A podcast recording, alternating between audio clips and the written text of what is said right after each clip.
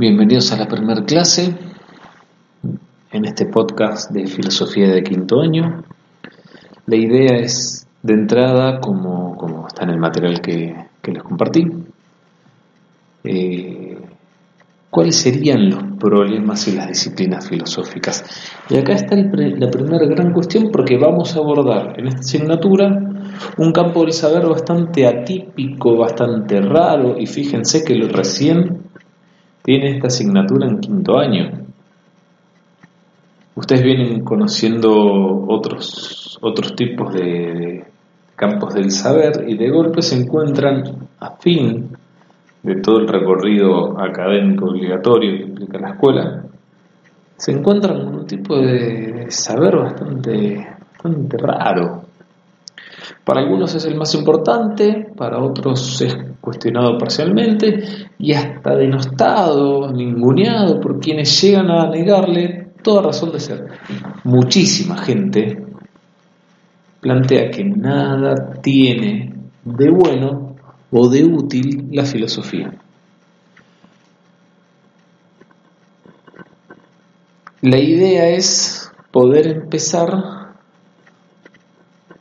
o lo primero de la filosofía es la vivencia que podemos tener de su problemática, o sea, empezar con su problemática y la reflexión personal que podamos hacer en la elaboración de respuestas de ella. Vamos a empezar por plantearnos aquí y ahora problemas filosóficos. Como por ejemplo, ¿se acuerdan la primera clase que tuvimos? Va, la única clase presencial que tuvimos, donde abordamos el tema de la muerte como el la primera gran pregunta que nos vamos haciendo todos los seres humanos.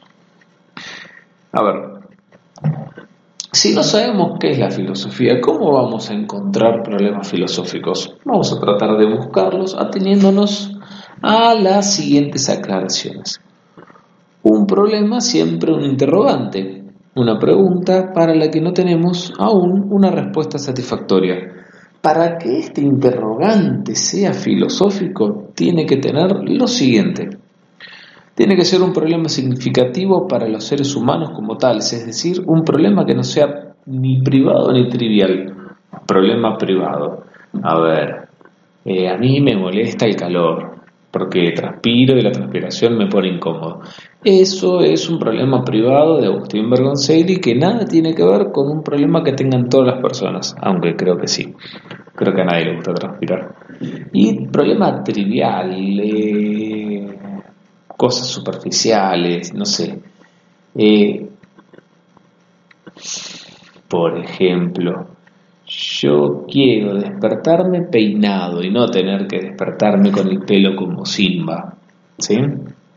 Bueno, eso es un problema trivial. Eh, ¿Por qué todas las personas que me siguen no ponen like a mis publicaciones? Eso es un problema trivial. ¿Sí? Acá estamos hablando de todos problemas que tienen los seres humanos por el solo hecho de ser humanos.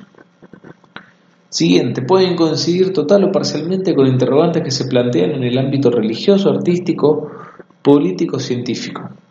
En este último caso no tiene que coincidir con los interrogantes específicos de cada una de las ciencias. O sea, en la filosofía vamos a abordar problemas que también tocan a lo religioso. Acuérdense que habíamos visto la muerte como un problema que también abordado desde la, desde la religión, desde el arte, toda la literatura, casi toda la literatura habla de eso, lo político y lo científico. Y por último, tercera cuestión, puede tener que ver con situaciones límite, aquellas que no podemos cambiar y que nos enfrentan con fronteras que no podemos traspasar, con elecciones de vida, con lo que sabemos e ignoramos, con las relaciones entre el individuo y la sociedad, con lo que debemos y no debemos hacer, con la creación artística, ¿sí? cuestiones que son fuertes, no cuestiones que son banales. Ah, en las fotocopias van a encontrar un cuadro de las distintas disciplinas filosóficas. No me parece relevante detenernos ahora allí. Y ahí les proponía que que competen distintos, distintos problemas como una actividad, no vamos a detenernos ahí. Ahora que sabemos cuáles, ahora que sabemos someramente cuáles son las principales disciplinas filosóficas y cuál es su objeto de estudio, y podemos enunciar varios de los problemas que plantean, solo algunos de ellos podrán ser respondidos a lo largo de estas clases, y lo serán en forma parcial y a través de algunos representantes significativos dentro de esta historia que tiene la filosofía y solo a través de ellos por razones de tiempo. Quedará a cargo de ustedes, chicos, porque realmente el tiempo es limitado, más este año con todas estas particularidades. Eh, queda a cargo de ustedes buscar nuevas respuestas. Yo les voy a acercar muchos autores, eh, filósofos conocidos. Voy a hacer un camino que espero que a ustedes les interese, pero depende de ustedes también ir generando estas respuestas. Y a partir también de, las reflexiones de algunos pensadores que vienen antes que nosotros y que traducirán sin duda auténticas vivencias filosóficas. Trataremos de buscar a continuación las principales actitudes humanas con las que se vincula el filosofar, su origen psicológico, para intentar luego esta caracterización de la filosofía que no quisimos proponer en un comienzo, porque primero preferí en esta situación dedicarnos a cuáles son los problemas filosóficos. Para referirnos al origen psicológico del filosofar, seguiremos con un texto de Karl Jaspers, pensador contemporáneo, sobre los orígenes de la filosofía. Dice, la historia de la filosofía como pensar metódico tiene sus comienzos hace 2500 años, pero como como pensar mítico mucho antes. Sin embargo, comienzo no es lo mismo que origen. Estoy leyendo el texto, ¿sí? El comienzo es histórico, el origen es, en cambio, la fuente de la que emana en todo tiempo el impulso que mueve a filosofar. El origen es múltiple.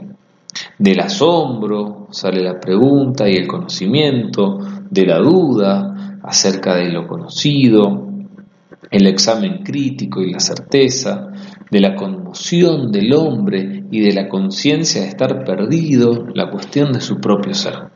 Representémonos ante estos, ante todos estos tres motivos. Primero, Platón decía que el asombro es el origen de la filosofía.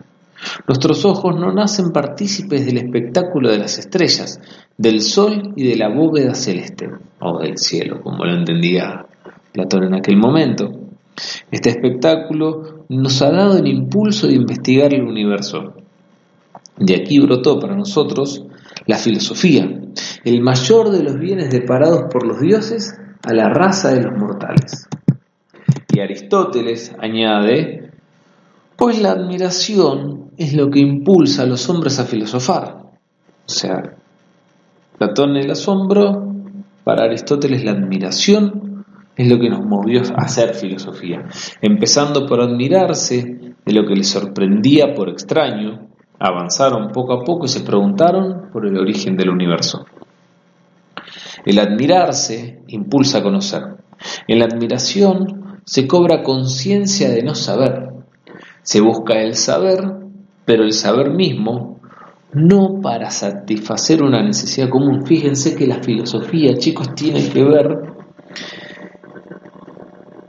con el deseo de saber por el solo hecho de saber.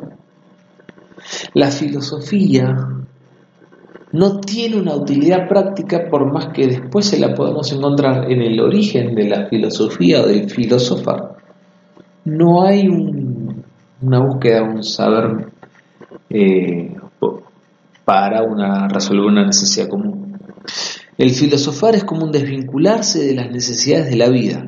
Tiene lugar mirando desinteresadamente las cosas, cuando miran como al pasar y de golpe ven las cosas, el cielo, el mundo, y golpe se preguntan, ¿qué es eso? ¿De dónde viene? preguntas cuyas respuestas no sirven para nada útil. sino que resultan satisfactorias para un filósofo por sí solas. Segundo, una vez que he satisfecho mi asombro con el conocimiento de lo que existe, pronto se anuncia la duda. Los conocimientos se acumulan, pero ante el examen crítico no hay nada cierto. Las percepciones están condicionadas por nuestros órganos sensoriales y son engañosas y, y o en todo caso no concordantes con lo que existe fuera de mí. Nuestras formas mentales son las de nuestro humano intelecto. Se enredan las contradicciones insolubles, por todas partes se alzan las afirmaciones, unas afirmaciones frente a otras. De esta manera, Jasper nos está señalando así dos posibles fuentes de error. Primero, los sentidos que tienen limitaciones. Con la luz escasa, por ejemplo, confundimos los colores. ¿Sí?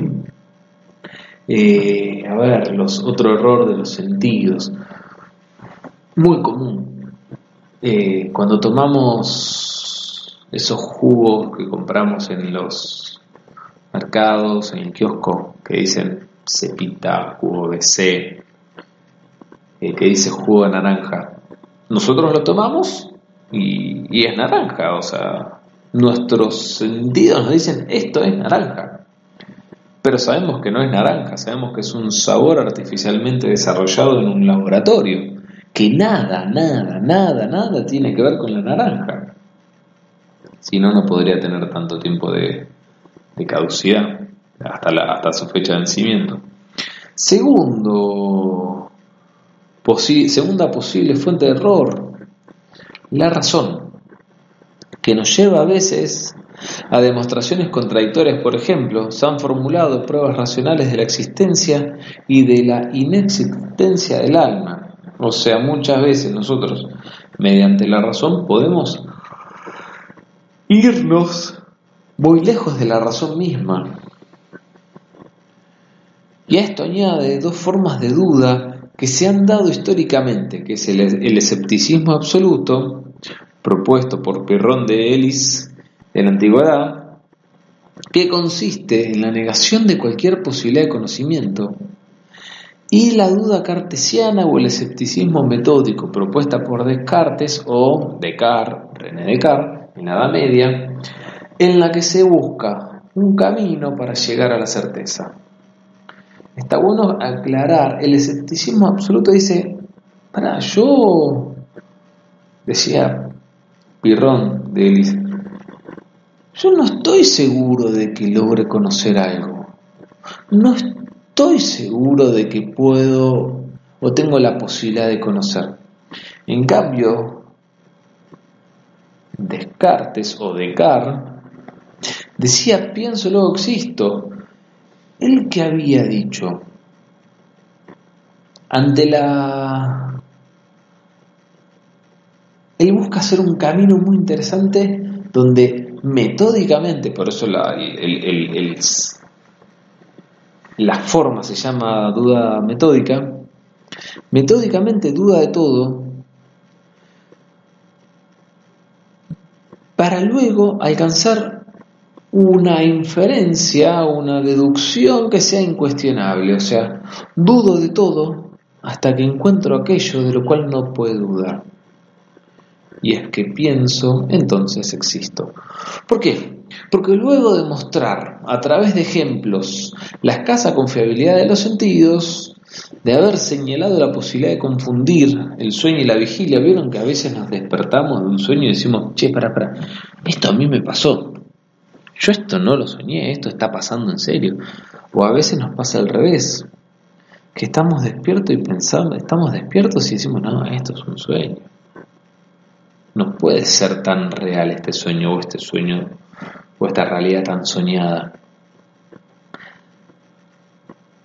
Entonces, Descartes había propuesto la hipótesis de que un genio maligno capaz de engañarlo en todo momento. Aún así, equivocándose en todo, podía estar seguro de algo. Mientras estaba dudando, estaba pensando, y al pensar, estaba existiendo en tanto ser pensante. Porque para Descartes, el ser humano es un ser que piensa. La duda metódica parece más viable que la duda de, de prior, pirroniana, perdónenme, ya que ésta puede llegar a ser paralizante. Si todo conocimiento de la realidad es imposible, ¿qué línea de acción elijo en cada momento? O sea, ¿cómo decido? No me puedo pronunciar ni respecto a lo que es alimenticio o venenoso, ni de cómo trasladarme de un lugar a otro. ¿Por qué? Porque no puedo conocer. Nosotros vamos a entender que sí. Tercer cuestión, según Jaspers, el hombre puede mirar hacia afuera, al mundo, o hacia adentro, a sí mismo, cuando su mirada se vuelve hacia sí mismo. En toma de conciencia de su situación en el mundo, no puede saberlo todo, no puede tenerlo todo, no vivirá indefinidamente. Y esto le provoca angustia, que no es sino una conmoción interior y lo lleva a buscarse, a, formularse una pregunta. Conmoción, la palabra conmoción, mocionar, motivar, mover, ¿sí? Hay un movimiento interior. Estar conmovido es que se te mueva todo por dentro. En las palabras de Jaspers, estamos siempre en situaciones. Las situaciones cambian, las ocasiones se suceden, y si no se las aprovecha no vuelven más. Pero puedo trabajar por hacer que cambien determinadas situaciones. Pero hay otras que son, por su esencia, permanentes, aun cuando se altere su apariencia momentánea. No puedo menos de morir, ni de padecer, ni de luchar.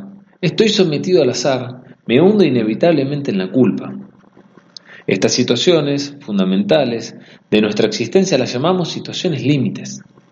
Quiere decir que son situaciones de las que no podemos salir y que no podemos alterar.